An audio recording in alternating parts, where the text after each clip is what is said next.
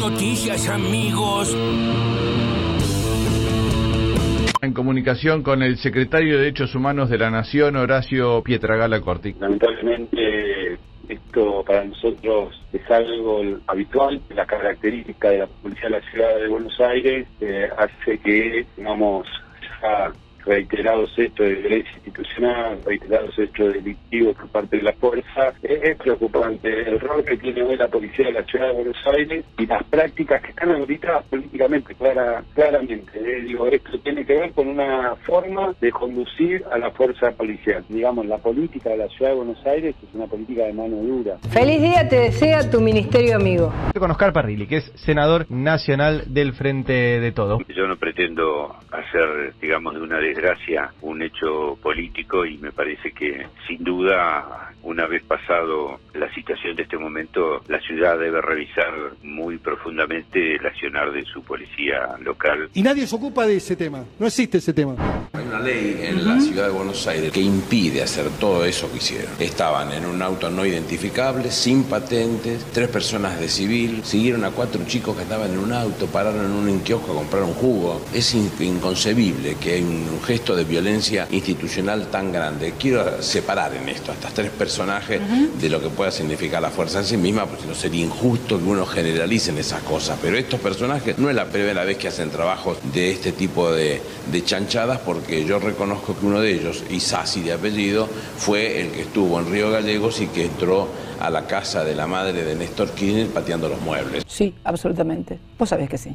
¿Alguien del gobierno porteño se comunicó con vos o con la familia de estos chicos? Absolutamente nadie. Esas familias estuvieron solas todo el tiempo, nada. Nadie se acercó, nadie les, vino a preguntar, nadie se comunicó, nada. Me parece un gesto miserable. ¿Hizo bien el ministro? Él tiene una evaluación, tiene datos y con estos datos decidió la disponibilidad. Eh, la disponibilidad es una medida fuerte que genera cierta presunción de culpabilidad o presunción de una acción no correcta. Yo creo que no hay que pasar a disponibilidad a un policía cuando uno cree que el policía actuó en el cumplimiento de su deber. Yo creo que a un policía que actúa correctamente defendiendo a la ciudadanía no se lo puede pasar a disponibilidad porque el mensaje es muy malo. Yo no lo hubiera hecho. Yo no paso a disponibilidad a un policía si considero que el policía está actuando de acuerdo a, a derecho y haciendo su tarea como policía. Esta es la consecuencia, ¿eh? Los policías mismos ni siquiera están para cuidarnos. Imagínate lo que pasa ahora. Disparan hacia los chicos que vienen de jugar la pelota. ¿Fueron a votar, chicos? ¿Fueron a votar el domingo? No, no. No sé qué tiene que ver el voto en este momento. No, no, porque estaba preguntando. No, justamente porque cuando, cuando uno va a votar, uno elige a ver cuál es el candidato, cuál es la persona que puede ocuparse de estas cosas en las que están fallando. No puede haber tanta maldad, mi amor. No puede haber tanta maldad. Fíjate en qué sociedad vivimos, ¿no? Porque en ambos autos lo que se sintió es inseguridad. Mutua. En ambos, los jóvenes sintieron que venían delincuentes a atacarlos. Claro. Y los policías creían que eran delincuentes los que iban en el otro auto. Exactamente, Una cosa, Los dos se desconfiaban de paranoia. ¡Pedazo de boludo! ¿Qué festeja? Bueno, no, no es una pregunta pertinente que festeja. ¿No? Ni, ni en esta ni en ninguna fiesta. Usted que cuando ve 20 amigos que están juntos porque se adoran, le pregunta qué festeja. No. No. Si viniera alguien y nos preguntara, ¿qué están festejando? Le contestaríamos, la alegría de estar conversando juntos. Entonces la respuesta es, estamos festejando la alegría de estar todos juntos en esta plaza y de ver que eventualmente somos muchos.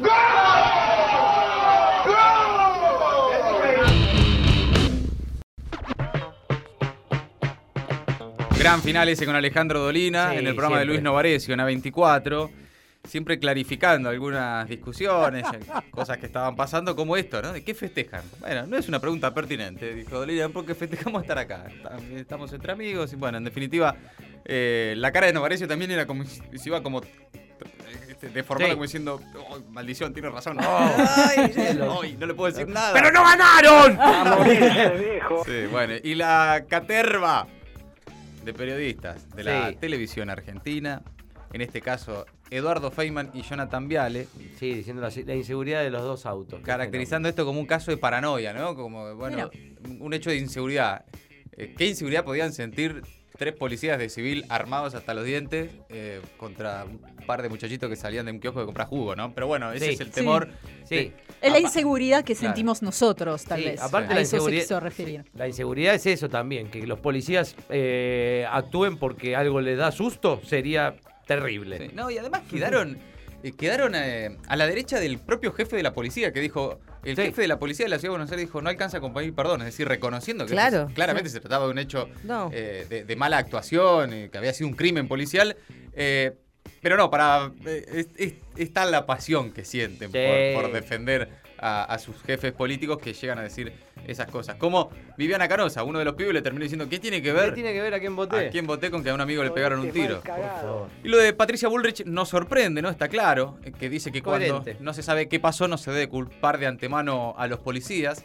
Patricia Bullrich, por cierto, mantiene esa línea sin importar si el caso es más grave, menos grave, si hay pruebas, no hay pruebas. Ella ante la duda te defiende a la cana eh, y es realmente impresionante porque, insisto, en este caso particular, el caso de Lucas, del que hablamos ayer y del que seguiremos hablando hoy, hasta el jefe de la policía reconoce eh, que tuvo que pedir perdón, digamos. Sí. No- no hay mucha y los vuelta. discursos de Bullrich, digamos, como los de Bullrich, sabemos que son los que incentivan además, digamos, ya la- Sí, las sí. dificultades que hay en las fuerzas policiales ya son muchísimas y esto no Y- colabora en nada. digamos. Totalmente, totalmente. Y también hay otra manera de, de- de- de- ¿cómo decirlo? No de ser cómplice, pero sí de, de amortiguar el impacto de estas de, de- de que- de lo que ocurre con, con la violencia policial e institucional en la Argentina, que es referirse al caso de la manzana podrida, ¿no? Bueno, sí, sí, eh, sí, el caso aislado. que fue un poco la línea de Aníbal Fernández, eh, que es el ministro de Seguridad de la Nación, de hablar de tres manzanas podridas, o sea, de tres casos aislados, no hay que generalizar. Y no, la verdad es que es un problema. La institución policial hoy es un problema. Las distintas di- policías. las ¿eh? distintas policías, y las fuerzas federales también. Eh, entonces, también el caso de la manzana podrida o de los hechos aislados también contribuyen a, a no pensar, al menos, o a no querer razonar sobre qué es lo que está ocurriendo. Es que es una deuda que tienen todos Sí, los claro. gobiernos desde el regreso a la democracia. Así es. Bueno, todo eso entre las voces destacadas del día. Ahora las noticias en maldita suerte. No es uno aislado, es la institución. En cinco años, la policía de la ciudad ya tiene 121 casos de gatillo fácil. El crimen del futbolista de Barraca Central de Lucas fue uno de los tantos dentro de una larga lista de casos de asesinatos que tienen como protagonistas a agentes de la ciudad. Las estadísticas surgen de relevamientos hechos por Correpi. La edad de las víctimas ronda entre los 15 y los 25 años, en su mayoría varones y de barrios populares. Desde el CELS también señalaron que la policía de la ciudad tiene serias deudas en el control del uso de la fuerza y que a cinco años de su creación nunca armó el registro de casos ni presentó informes sobre cómo intervenir para controlar y reducir el uso policial de la fuerza como lo establece la ley. Este miércoles, la policía de la ciudad festejaba sus cinco años y la reta había organizado un acto de gala en el Teatro Colón que debió ser suspendido. Hay que ser rico para no ser pobre. Una familia de cuatro integrantes necesitó en octubre 72 mil pesos para no caer en la pobreza. En el mismo mes, una familia de cuatro requería 30 mil 925 pesos para tener los mínimos nutrientes en su mesa. Según datos del INDEC, el aumento interanual de la canasta básica fue de 45%, mientras que el de la canasta alimentaria fue de 49,3%. Un factor clave en la salsa fueron nuevamente los alimentos, donde los aumentos superaron la inflación. Fue en la construcción, cuyos costos se aceleraron casi un 4%. Diálogo a fondo. El Consejo Económico y Social comienza a analizar el proyecto para el acuerdo con el FMI y define su hoja de ruta. Es parte de la apuesta de la Casa Rosada para buscar el diálogo con la oposición y el empresariado. En el encuentro de ayer se plantearon los ejes de los grandes pactos a los que apunta Alberto Fernández y que quiere presentar en el Congreso en diciembre. El presidente del Consejo y mano derecha al presidente, Gustavo Vélez, adelantó que en las próximas semanas se analizarán los detalles del famoso plan plurianual para la economía que contendrá pautas de crecimiento y los detalles de lo que se propondrá al Fondo Monetario. La inflación del pelado. Tarifazo de la reta. Se vienen aumentos de hasta el 50% en las tarifas de servicios en la ciudad de Buenos Aires.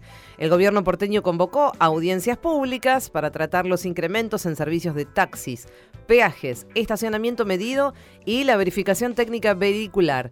La de los taxis sería la tercera suba del año y comenzaría a regir el primer día de diciembre. Desde el gobierno porteño aseguran que los aumentos son necesarios para el funcionamiento de los servicios, aunque en campaña la reta y los candidatos porteños de Juntos habían afirmado que eh, su compromiso era no aumentar los impuestos.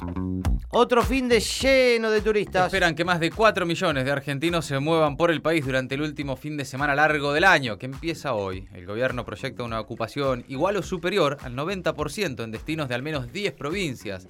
En la costa atlántica bonaerense esperan alcanzar el 80%. Según Matías Lamens, el ministro de Turismo y Deportes, un gran porcentaje de las ventas del previaje, el programa por el que se devuelve entre el 50 y el 70% de los gastos en turismo a través de una tarjeta prepaga, fueron todos para este fin de semana. En proceso de ser procesado. Espionaje a Lara San Juan, tras ser ratificado, el juez Baba decide el procesamiento de Macri. Mauricio Macri quedó más cerca de su primer procesamiento desde que dejó la Casa Rosada. El caso es el espionaje ilegal a los familiares de Lara San Juan. El juez que tiene ahora el camino allanado para procesarlo es Martín Baba, que este jueves fue confirmado en su cargo por la Cámara Federal de Mar del Plata luego de que Macri intentara apartarlo. Nicaragua rompe con la OEA. El canciller nicaragüense oficializó este viernes que el país se retira de la Organización de Estados Americanos después de que el organismo regional cuestionara las elecciones en las que Daniel Ortega volvió a imponerse en las urnas como presidente al cabo de un proceso cuestionado por la detención eh, de varios candidatos. El gobierno de Nicaragua acusó de injerencia a la OEA que, recordemos, perdió toda credibilidad desde que participó de manera activa en el golpe de Estado de 2019 en Bolivia. Maldita suerte. De 15 a 17 en el Destape Radio.